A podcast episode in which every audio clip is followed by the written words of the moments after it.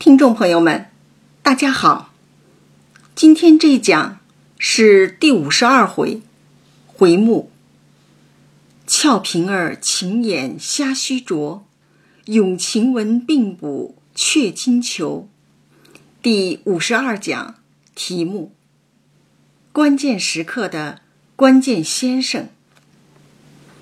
这一回只看回目就可以知道。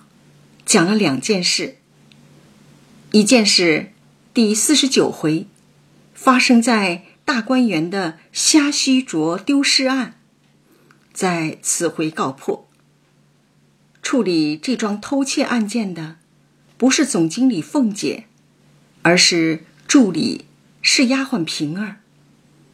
他处理的方式，不是依法，而是依情，不是昭告天下。而是先严后浅。俏丽的平儿，行事风格温和周到妥帖，其中见智亦见勇。类似的事，类似的人，现实生活中、职场上，仔细去体会，也是大有人在。另一件，是个突发事件。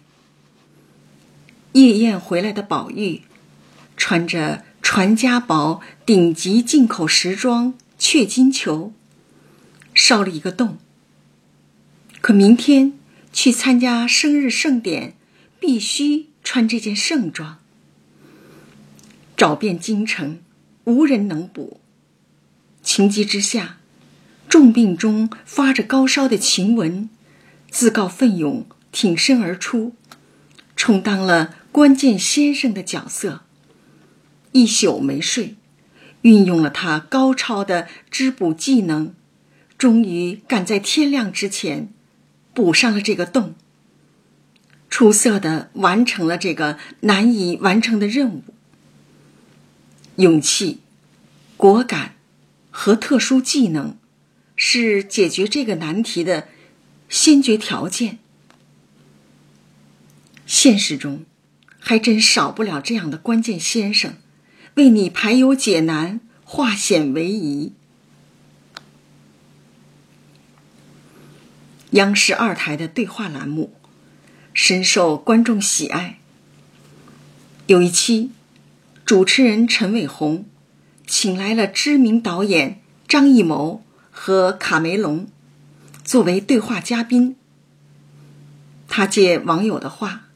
问了一个极其尖锐的问题，他问：“我能代表网友问你们一个问题吗？”得到许可后，他说：“这个网友说，你们两位的电影有个共同特点，就是拍的故事情节都很烂。你俩怎么回应这位网友呢？”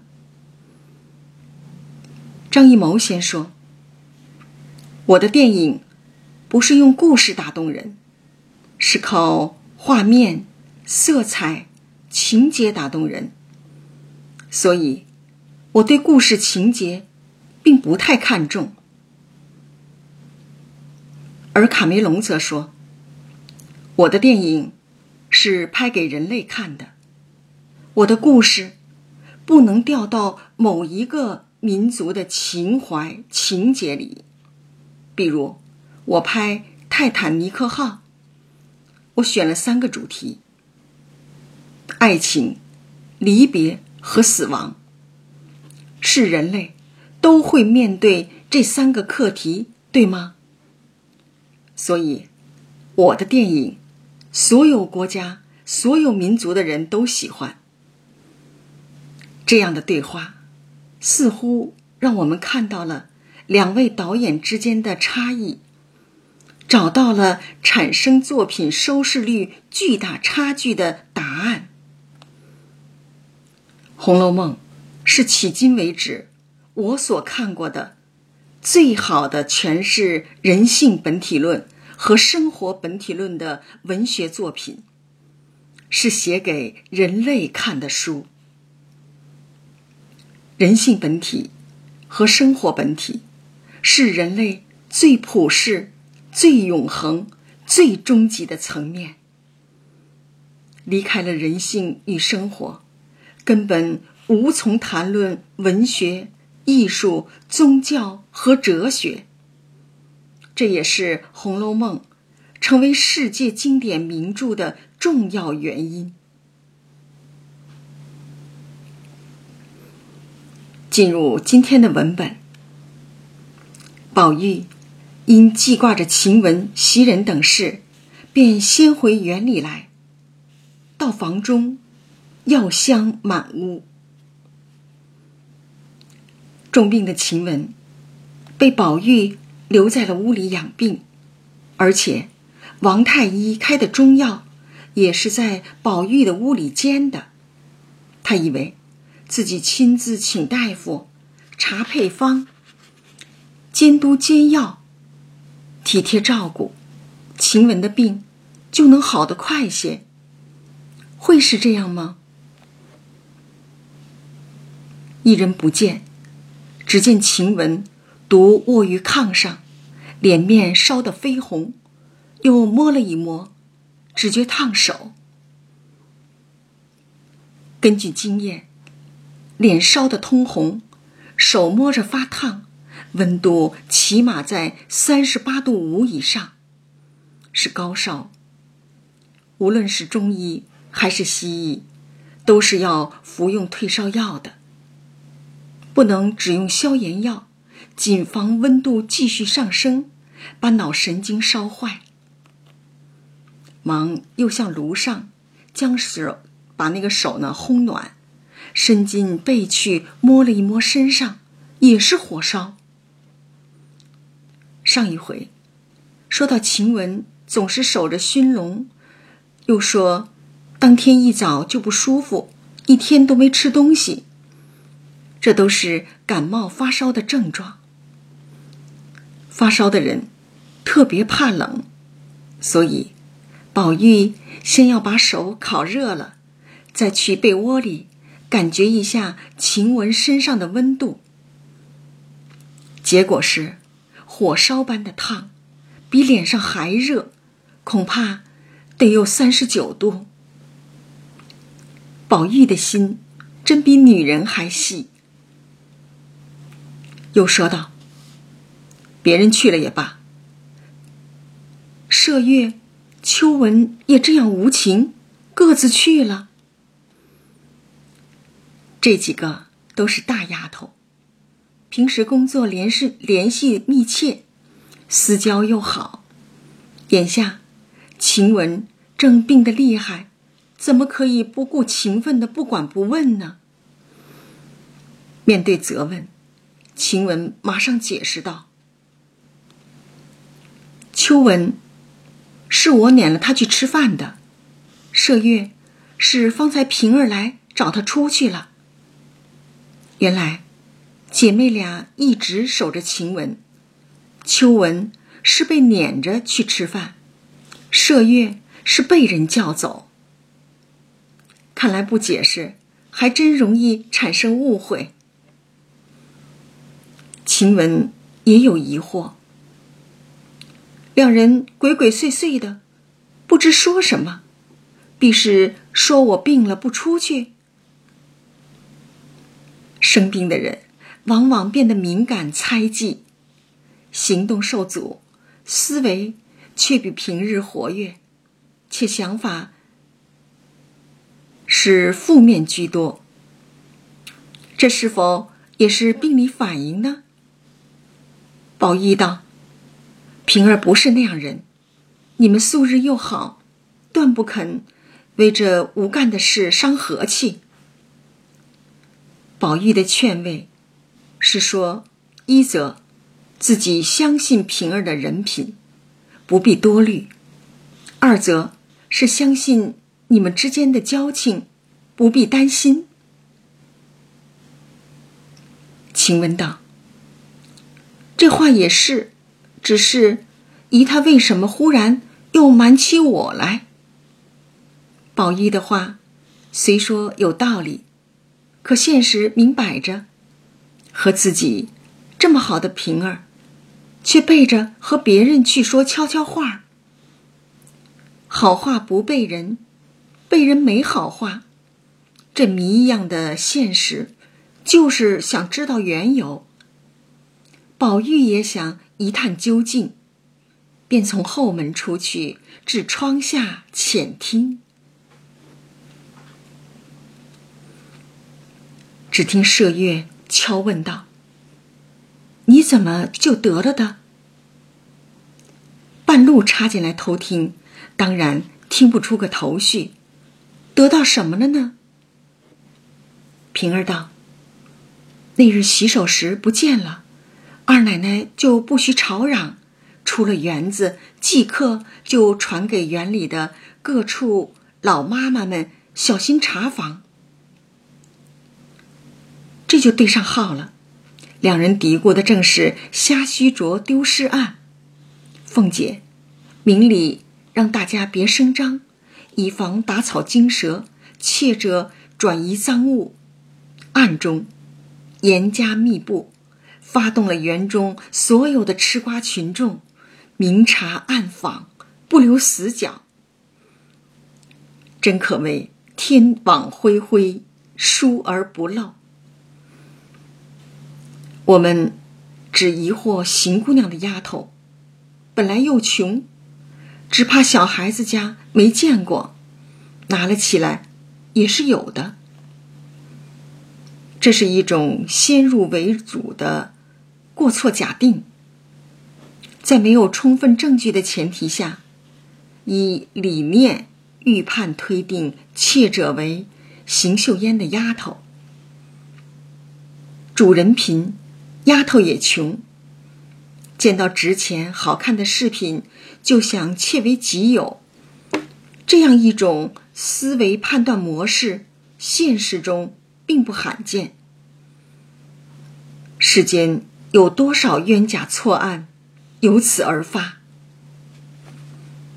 幸而二奶奶没有在屋里，你们这里的宋妈妈去了，拿着这镯子，说是小丫头子坠儿偷起来的，被她看见，来回二奶奶的。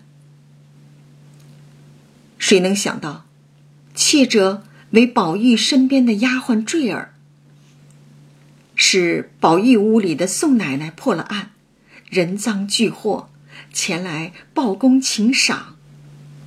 刚好凤姐没在，给了平儿一个处理此案的机会。平儿很冷静，开始思考分析这件事。我忙接了镯子，想了一想，宝玉。是偏在你们身上，留心用意，争胜要强的。那一年，有一个梁儿偷玉，刚冷了一两年，间还有人提起来趁怨。这会子，又跑出一个偷金子的来了，而且，更偷到街坊家去了。偷窃这件事，明摆着是违反了家法。两年前是梁儿偷玉，现在又出现了坠儿偷金，还是偷到了凤姐家的平儿的东西，性质更严重了。宝玉对自家丫头关心过度，袒护有加，众人皆知。可为什么对仆人这么好，还会一而再的发生偷窃事件呢？在管理中，完全用情，则必失去礼法；没有礼法作为保证，则必违法乱纪。用情是柔性人性管理，面对大是大非、原则性的问题，则需用礼、用法、用这种刚性法治管理。怎样划分情理法的界限，平衡好三者的关系，取得一个好的管理成效非常重要。偏是他这样，偏是他的人打嘴。有这样一句话，说的很有道理：别人对你的方式都是经过你允许的，就是因为，在许多情况下，人性是经不起考验的。掩耳盗铃这则寓言才有教育意义。如此，这样的事发生在宝玉的身边，就并非偶然了。平儿开始处理了。首先，我倒忙叮嘱宋妈，千万别告诉宝玉，只当没有这事。别和另一个人谈起。第二件，老太太、太太听了也生气。三则，袭人和你们也不好看。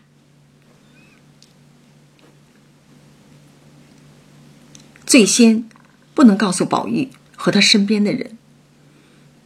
好心没得好报，宝玉听了这事一定会非常伤心。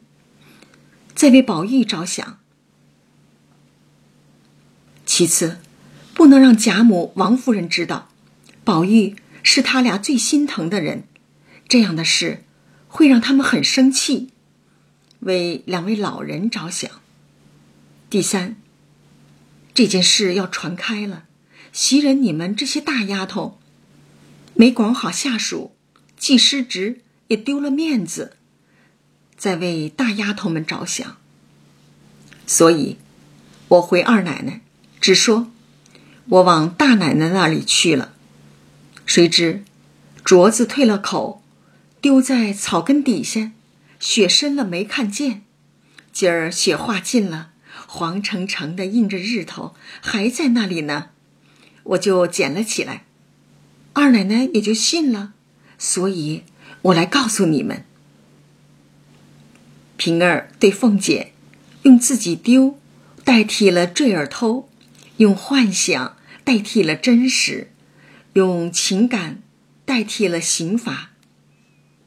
在人性经不起考验的现实面前，仍然保留了一丝希望和相信，也因此平儿的行为才会让人感动和敬佩。晴眼之后，平儿要怎么处置呢？你们以后防着他些，别使唤他到别处去。等袭人回来，你们商议着，变个法子，打发出去就完了。暂时限制使用，待你们的总管袭人回来后，商议一个别的名义，打发坠儿离开。这样的处置方法，既坚持了原则。又仁至义尽的保护了坠儿，让他走的不至于那么难堪，而且有机会在别处重新上岗。最后，平儿特别嘱咐道：“晴雯的蹄子是块爆炭，要告诉了他，他是忍不住的，一时气了，或打或骂，依旧嚷出来不好，所以单告诉你。”留心就是了。说着，便作辞而去。以晴雯的火爆脾气，还不得嚷得家喻户晓？那之前的一系列情言，都将付诸东流。宝玉听了，又喜又气又叹。喜的是，平儿竟能体贴自己；气的是。坠儿小妾，叹的是，坠儿那样一个伶俐人，做出这丑事来。宝玉还真是单纯，他哪里会想到坠儿有小偷小摸的行为？他哪里会相信漂亮人也会做丑事？可这都是现实，让你欢喜，让你忧，让你爱。又让你恨，没有选择性接纳，只能照单全收。宝玉回房，就把这一切告诉了晴雯，又说：“他说你是个要强的，如今病着，听了这话，越发要添病。等好了再告诉你。宝玉的转述很策略，过激的词以替换，过激的话屏蔽掉。尽管如此，晴雯听了还是气得峨眉倒蹙，凤眼圆睁，即刻就叫坠儿。真像个炮仗，点火就着就炸。宝玉忙劝道：“你这一喊出来，岂不辜负了平儿待你我之心了？不如领了他这个情，过后打发他就完了。这有什么气的？你只管养病就是了。”宝玉再次篡改了原话，为了让晴雯消气降火。静心养病，这种善良是可以有的。晴雯服了药，还不见好转。次日，王太医又来诊视，令加减汤剂。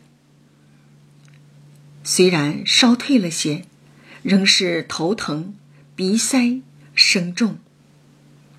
宝玉便自作主张。用西药缓解晴雯的症状。命麝月取来一个装着鼻烟的玻璃扁盒，盒扇里有个带着翅膀的天使。宝玉让他闻闻这上好的西洋进口鼻烟。晴雯用指甲多挑了一些嗅入，真见效。打喷嚏，眼泪鼻涕齐流，果觉痛快些。接着，又让麝月到凤姐那儿，找来一种西洋贴头疼的膏子药，叫做伊芙娜。将那药烤合了，用簪摊在两块指顶大的圆形红缎子上，在一边太阳穴上贴一块。凤姐。常头疼，总贴，众人已习惯，也就见怪不怪了。可晴雯一贴上，麝月笑道：“病得蓬头鬼一样，如今贴了这个，倒俏皮了。这样子，想必很可笑。好不好的，先用着试试。在这方面，宝玉倒是不保守。接着。”又对宝玉说：“二奶奶说了，明日是舅老爷生日。太太说了，叫你去呢。明儿穿什么衣裳？今儿晚上好打点齐备了，省得明儿早起来费手。”宝玉不耐烦道：“什么顺手就是什么罢了，一年闹生日也闹不清。”他很反感这样的聚会，去了也只是应付差事，毫无兴趣可言。宝玉起身出屋，刚到院门外，看见宝琴的小丫鬟小罗，便同他一起往潇湘馆来。见宝钗姐妹、邢岫烟、黛玉四人坐在熏笼上。叙家常，宝玉笑道：“好一幅东归集宴图。这里才是宝玉喜欢来的地方，想见到的人，欢喜赞叹。见到一盆单瓣水仙，便即口赞：好花！这屋子里越发暖，这花香的越清香。”这是宝琴送来的花，见宝玉如此欣赏，黛玉便说：“你若要，我转送你如何？我一日要调子不离火，我竟是要陪着呢，哪里还搁得住花香来熏？越发弱了。况且这屋子里一股药香，反把这花香搅坏了。”不如你抬了去，这花也清净了，没杂味儿来搅它。黛玉喜竹不喜花，宝琴大概不知道，好心送了这盆花，正好宝玉在这里，便借药香搅了花香为由，把花转送出去。宝玉笑道：“我屋里今儿也有病人煎药呢，你怎么知道的？”一派天真的宝玉，在黛玉面前忘乎所以，不打自招的说出自己屋里有病人也在煎药，还傻乎乎的问黛玉怎么知道。黛玉也觉得可笑。这话奇了，我原是无心的话，谁知你屋里的事？这样的巧合，发生在两个相爱的人之间。完全能够让人理解。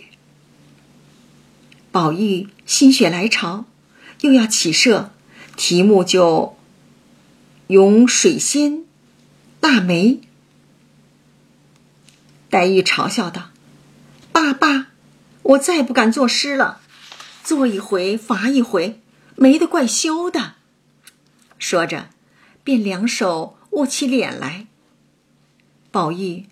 就像一名参赛选手，每次参加百米赛跑都是最后一名，非但不以为耻，反而总是喜欢张罗比赛、参加比赛。别人都愿意争第一，唯有他甘当倒数第一名。这种甘当绿叶映花红的特质，在宝玉身上表现得极为明显。有这样一位奇葩男友、超级恋人，黛玉也是醉了。好吧，你不嫌害臊，我就替你害臊；你不怕羞，我替你怕羞。爱情是什么？爱情是两个灵魂，一个身体，同享快乐，共担痛苦。如果不转移话题。就此打住，宝黛二人的对话不知要延续多久呢。宝钗忙道：“下次我要设头一个题，头一个诗题呢，就是咏太极图。太极图，大家并不陌生，就是那个由阴阳鱼组合而成的圆形图案，阐述宇宙本体。”世间万事万物皆由阴阳和合而生。宝琴反应快，看出了门道。这一说，可知是姐姐不是真心起射了？这分明男人，若论起来，也强扭得出来。不过颠来倒去，弄些易经上的话生甜，究竟有何趣味？这样一个。艰深博大的命题，的确不适合用诗的方式展现。宝琴看出了宝钗的醉翁之意不在酒，他的洞察力不在宝黛钗之下。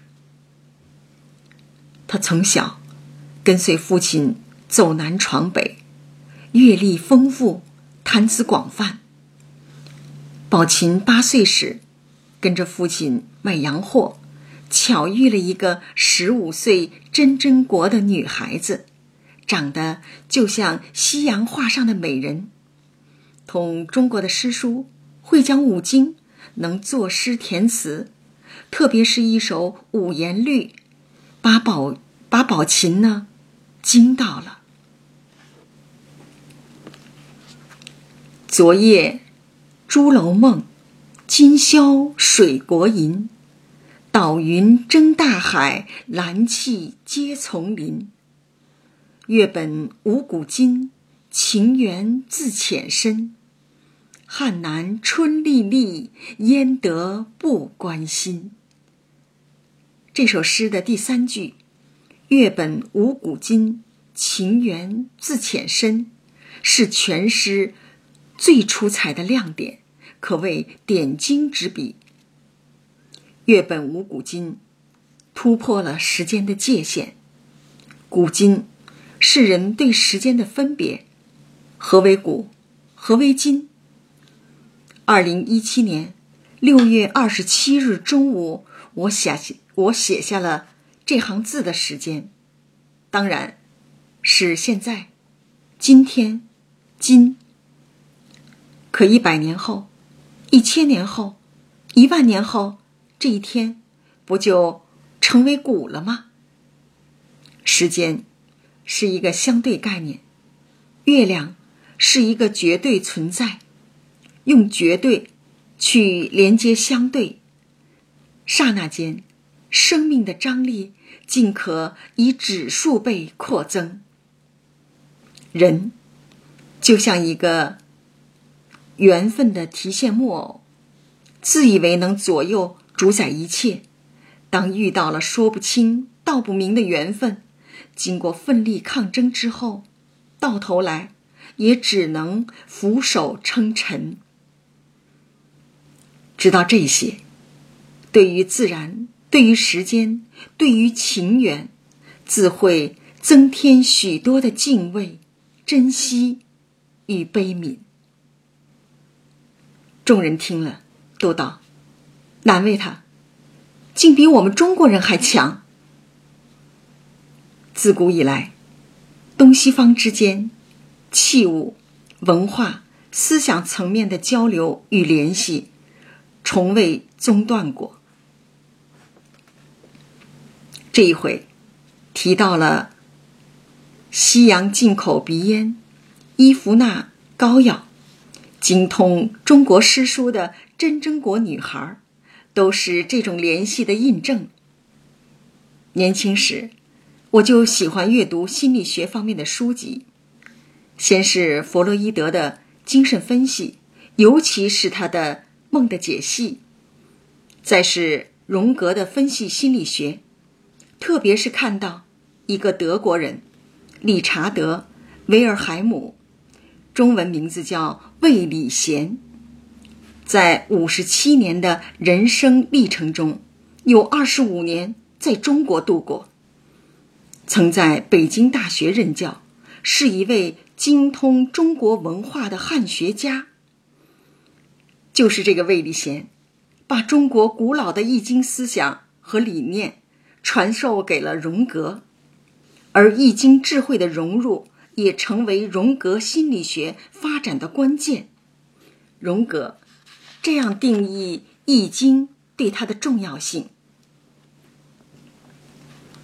对《易经》的理解，就像我们已经接触到了一个阿基米德点，而这个点足以摇动我们西方对于心理态度的基础。阿基米德。就是发明杠杆原理的人，他曾说过：“如果给我一个支点，我将支起地球。”博大精深的易经思想体系，成为荣格分析心理学的基石，成就他为世界一流的心理学大师。以前，我只了解易经是十三经之首。从魏礼贤、荣格这儿，我知道了他的伟大，以至于想去触碰、学习这部经典。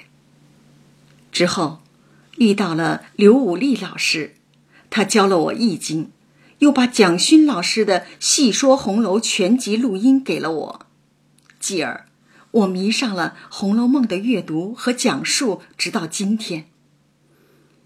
因为心理学，所以学《易经》。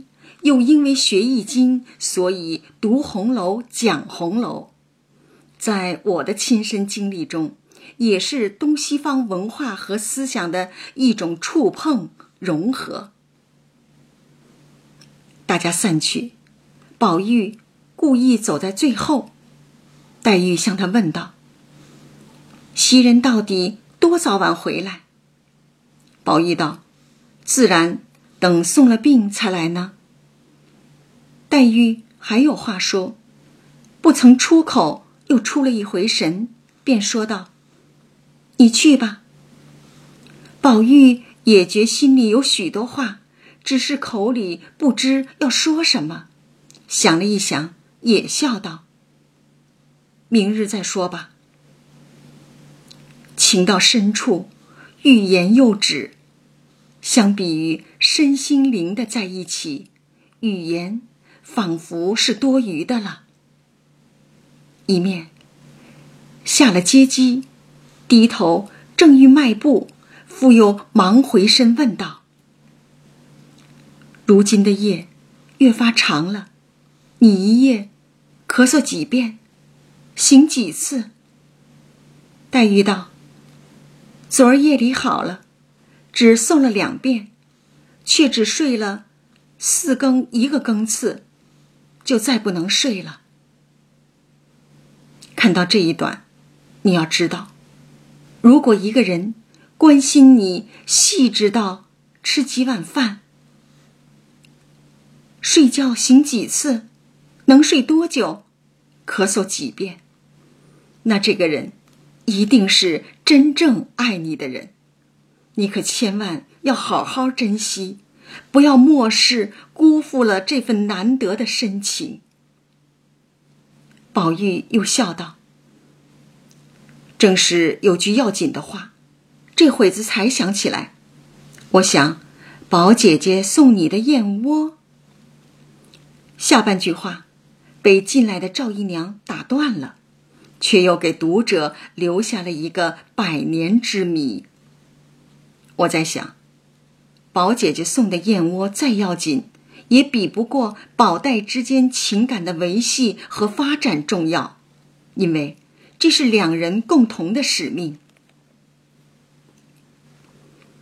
因一早要往舅舅那里去，天未明时。宝玉穿着栗色多罗尼的天马箭袖，大红星星毡、盘金彩绣、石青装缎沿边的排穗褂子，来到了贾母处。贾母看了不很满意，便叫鸳鸯拿来一件金翠辉煌、碧彩闪着的时光大时装大衣啊，并告诉宝玉。这叫做雀金呢，这是俄罗斯国拿孔雀毛沾了线织的，就剩下了这一件，你糟蹋了再也没有了。又嘱咐道：“不许多吃酒，早点回来。”宝玉应了几个是，便带着十个随从去了。晴雯吃了药，仍不见好转，气得乱骂大夫。只会骗人的钱，一剂好药也不给吃。麝月呢，耐心的劝道：“你太性急了。俗语说，病来如山倒，病去如抽丝。得了病就得静养，越急越好不了。”晴雯又骂小丫头们：“哪里钻沙去了？”瞅我病了，都大胆子走了。明儿我好了，一个一个的揭你们的皮呢。见一个小丫头进来，又骂：“别人都死绝了，只剩了你不成？”用现用现在的话讲呢，晴雯就像一个不会好好说话的毒蛇，这是舌头的舌，动不动。就训人、骂人的网络喷子。只见坠儿也蹭了进来，秦雯道：“你瞧瞧这小蹄子，不问他还不来呢。你往前些，我又不是老虎吃了你。”坠儿只得前凑。晴雯便冷不防欠身一把，将他的手抓住。向枕边取了一丈青，向他手上乱戳，口内骂道：“要这爪子做什么？沾不得针，拿不动线，只会偷嘴吃。眼皮子又浅，爪子又轻，打嘴现世的，不如戳烂了。”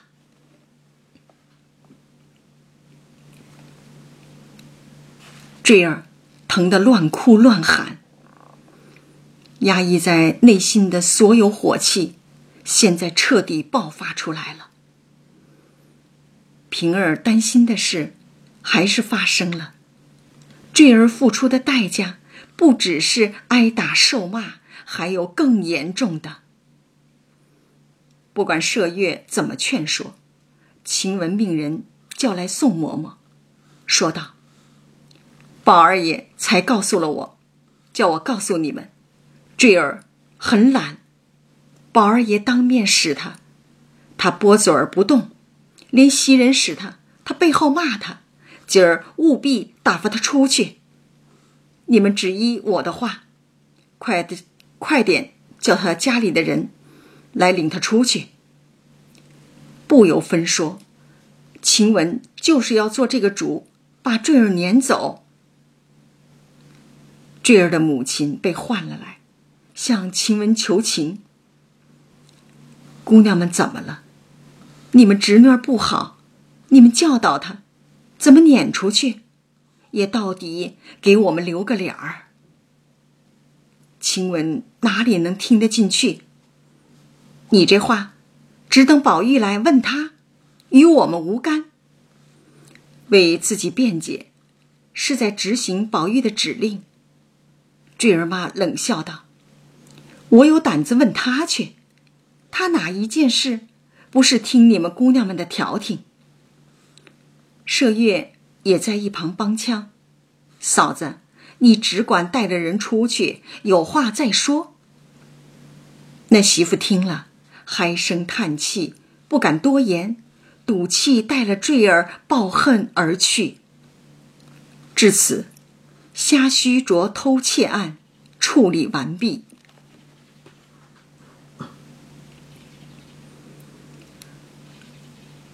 上学时，老师说过这样一句话。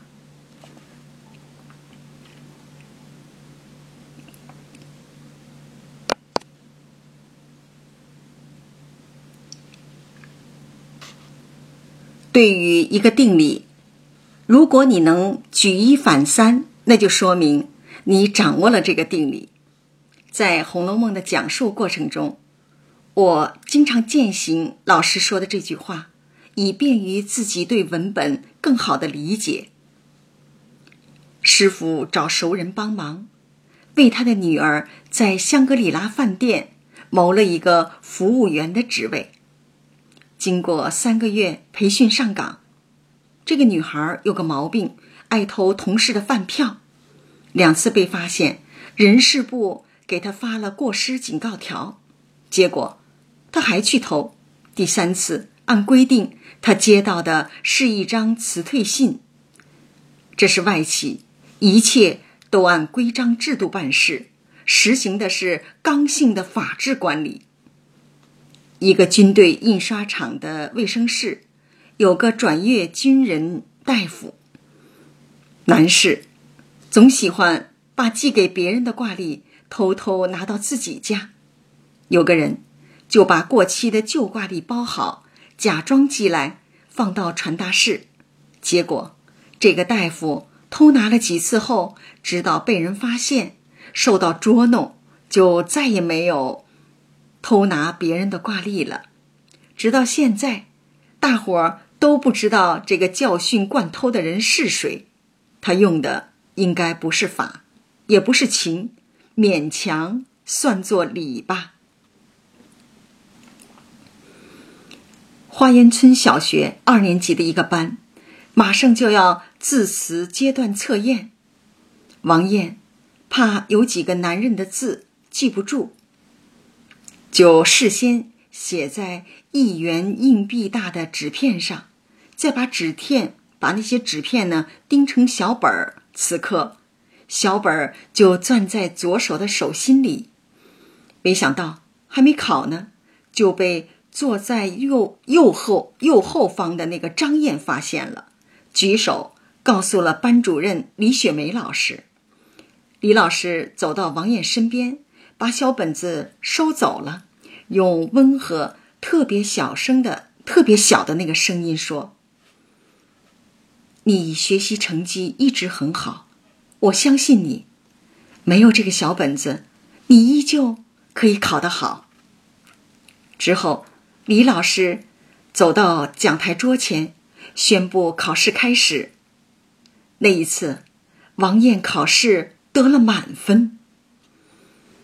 李老师用法没收了小本子，因为偷看未遂，用礼把王艳留在了考场上，用情相信鼓励他，取得了好的效果。这些都是真实事件。两个小学生是化名。李雪梅是真名。这样的老师，学生要铭记、感激他一辈子。面对纷繁复杂的社会和经不起考验、不那么完美的人性，每个人该何去何从呢？晴雯方才又闪了风，着了气。反觉更不好了，翻腾至掌灯，刚安静了些。如果不发火，不骂人，不打人，就不是晴雯了。哪怕是在病中，哪怕是会影响康复，依然我行我素。这就是性格的力量。有什么样的性格，也会生什么样的病。宝玉回来了。进门就嗨声跺脚，今儿老太太喜喜欢欢的给了这个褂子，谁知不妨后襟上烧了一块，幸而天晚了，老太太太太都不理论。麝月果见有直顶大的烧眼，这必定是手炉里的火崩上了，这不值什么，赶着叫人悄悄的拿出去。叫个能干织补的匠人织上就是了。万万没想到，偌大个京城找不到能织补的人。宝玉这回可真急了。明儿是正日子，老太太太太说了，还叫穿这个去呢，偏头一日就烧了，岂不扫兴？危难之中方显身手。关键时刻成就关键先生。晴雯忍不住说道：“拿来，我瞧瞧吧。没那个福气穿就罢了，这会子又着急。这就是典型的刀子嘴豆腐心，口硬心软。接着，便就着灯细看。这是孔雀金线织的，如今。”咱们也拿孔雀金线，就像借线似的借密了，只怕还可混得过去。先确定织补用线，孔雀金线，正巧屋里有这种线，再确定织补方法，纵横织补法。一般密实细纹面料的细纹的那种面料呢，均采用此法。另一种是便式织补法，毛衣、针织衫多采用此法。看来晴雯对织补非常内行，而且极细。不细的人干不了织补这个行当。现在掌握这项特殊技能的人非常少，所以价格不菲。五六年前，别人为我织不过羊绒衫。按每平方厘米三十元收费。麝月道：“线是现成的，可除了你，谁还能织呢？”这就是关键先生的唯一性，非他莫属。晴雯硬撑着，说不得，我争命罢了。这就是不惜一切代价的拼命三郎。在这些丫头中，恐怕也是唯一吧。宝玉想阻拦，这如何使得才好了些？如何做得活？晴雯反嫌宝玉婆婆妈妈，她坐起来，挽了一挽头发，披了衣裳，只觉头重身轻，满眼金星乱蹦。时时撑不住，狠命咬牙挨着，已经完全没有体力，又不在状态，那就只能靠坚韧不拔的毅力。他命麝月帮着拈线，自己先拿了一根比一比，笑道：“这髓很不像，若补上，也不很显。有色差，但不大，看不出来。”先将李子拆开，用茶杯口大的一个竹弓钉牢在背面，再将破口四边用金刀刮得散松松的，然后用针，然后呢用那个针刃了两条，分出经纬，一如界线之法。先界出底子后，依本衣上文。依依照原来那个衣上的那个纹呢，来回的织补。要在竹绷子上完成织补，才能平整。将破口刮松散，是为了消除织补的边界，使新织的衣纹呢与原衣纹一致，融为一体。补两针，又看看，织补两针，又端详端详，无奈头晕眼黑。气喘神虚，顾不上他补不上那个三五针以后呢，便伏在枕上歇一会儿，边织边查，确保质量。如此费尽心血，过度劳累，无疑使得病情重上加重。急得宝玉只在一旁嘘寒问暖，又拿衣服给他披，又拿枕头让他靠。晴雯只管让宝玉去睡觉，宝玉哪里能睡得着呢？一时，只听自鸣钟已敲了四下，刚刚补完，又用小牙刷慢慢的剔出绒毛来，奋战了一个通宵，终于大功告成。就连最后一个环节都一丝不苟，用线基本一致，织补后的纹路一致，把线的绒毛刷出来，让孔雀球的绒毛感整体一致。三个一致，保证了织补效果的完美。麝月赞道：“这就很好，若不留心，再看不出的。”宝玉夸道。真真一样了，可后果却是代价惨重。晴雯已受了几针，好容易补完了，说了一声：“补虽补了，到底不像，我再也不能了。”哎呦了一声，便身不由主，倒下了。这一倒，便再也没能。好起来。对于这样的结局，晴雯说：“我自知道，每个人都有自己的使命。黛玉是一定要用全身心去爱宝玉，而晴雯一定要在关键时刻为宝玉拼了命，也要挺身而出。”这样的情谊，无不让人赞叹、感动、落泪。这一讲就讲到这儿，感谢大家的收听。